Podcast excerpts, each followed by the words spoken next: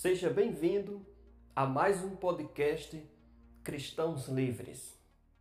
Neste episódio, vou falar sobre um sistema descentralizado. É importante você observar que na época do Senhor Jesus existiam vários grupos religiosos. E contra estes grupos Jesus ele ele pregou muito forte contra, porque havia uma característica naqueles grupos que incomodava o Senhor Jesus, porque havia um, um tratamento desigual, havia uma opressão, eles colocavam um peso sobre o povo, um peso que sobre eles mesmos não eram colocados. E esse é do trabalho do Senhor Jesus, libertar o povo dele tanto das garras malignas como também daqueles opressores. Veja que já era um, um um, um, trabalho forte de Jesus contra esse tipo de coisa. A centralização. Porque a centralização ele traz justamente esse tipo de coisa, esse comportamento.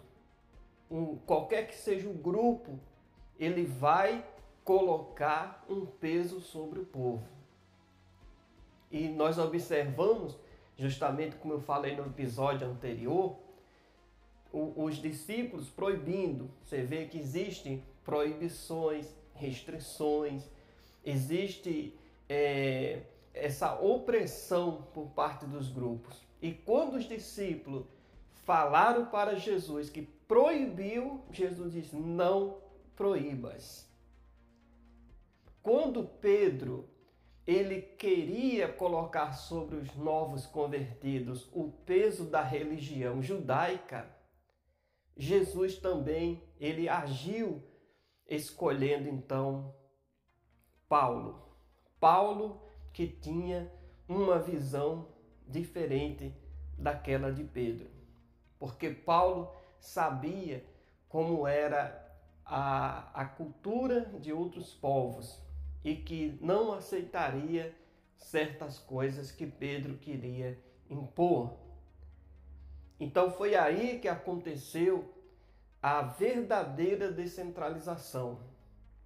Aliás, começou a descentralização.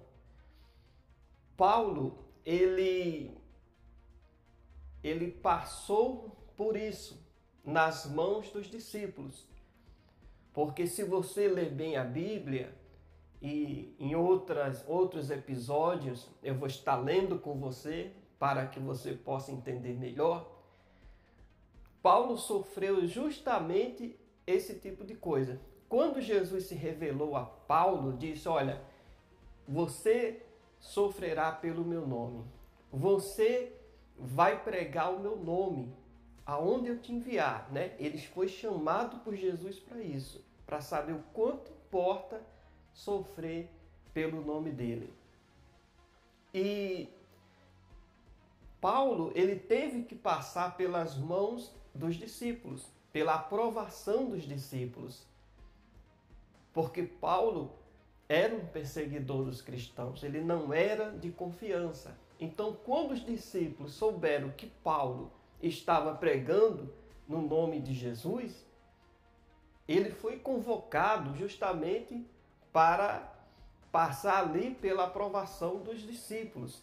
E com muita relutância ali, eles concordaram então que Paulo seria o apóstolo dos gentios e Pedro o apóstolo dos judeus. E assim então eles abençoaram a Paulo. E Paulo dali em diante saiu pelo mundo pregando então a palavra de Deus. Por todas as cidades, tribos, povos, nações, Paulo ele pregava e seguia adiante, levando o evangelho a outras pessoas. até então que ele chega a Roma. Chegando em Roma, ele estabelece ali uma igreja. O povo de Roma aceitou o evangelho, aceitou a salvação pela, pela crucificação do Senhor Jesus.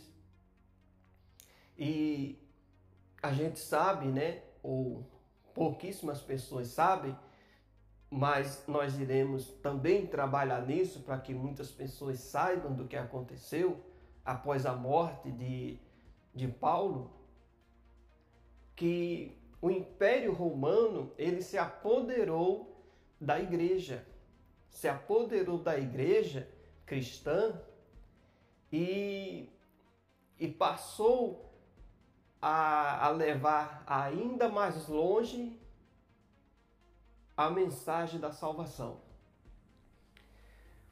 Chegando a 1500, um, um monge da igreja de Roma, ele viu que algo não estava certo.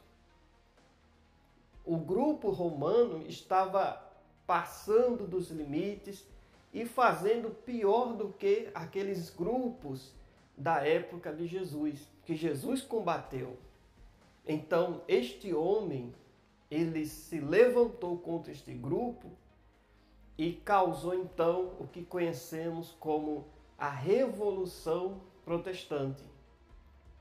E nesta revolução surgiu um novo grupo cristão, aquele que não seguiria mais aquelas regras, né? Porque os grupos, eles fazem isso. Qualquer grupo que você for, você vai observar que há muitas regras, proibições, restrições e assim por diante. Então, ali surgiu no, um novo grupo que um, quer dizer, um novo segmento que hoje nós conhecemos como os evangélicos ou os protestantes. Mas também não ficou só nisso.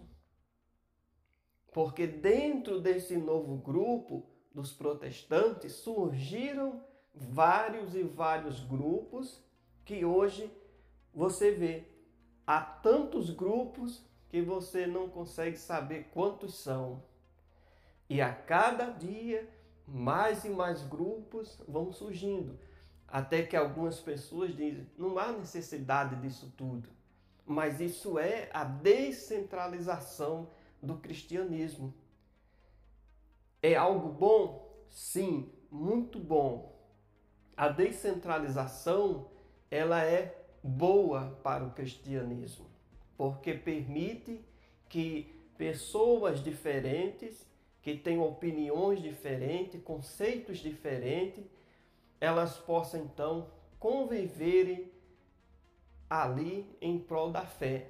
E assim, quem não se agrada de um grupo vai estar no outro.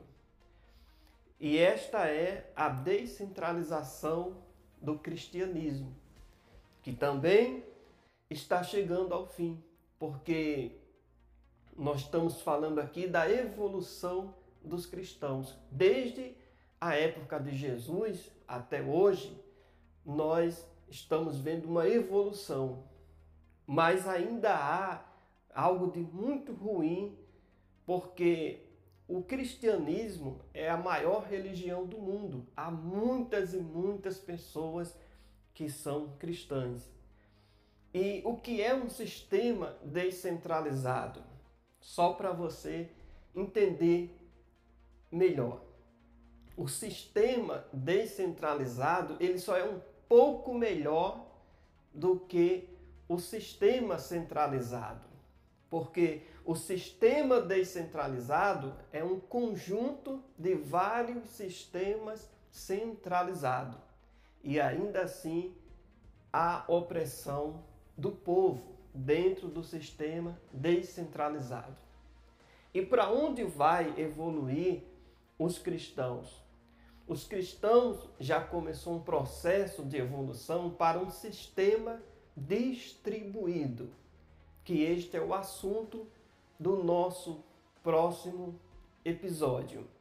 Se você não assistiu o primeiro episódio, não ouviu, melhor dizendo, vai lá, ouça o primeiro episódio que eu falei do sistema centralizado que Jesus ele reprovou. Seguindo-se então para o, o, o sistema atual, que é um sistema descentralizado, apenas um pouco melhor. E no próximo episódio eu vou estar falando do sistema distribuído. Este sim é o sistema que Deus ele projetou para o seu povo. E você vai entender melhor ouvindo então o próximo episódio. Para saber tudo sobre os cristãos livres, a evolução dos cristãos, acesse o site cristãoslivres.com. Até o próximo episódio.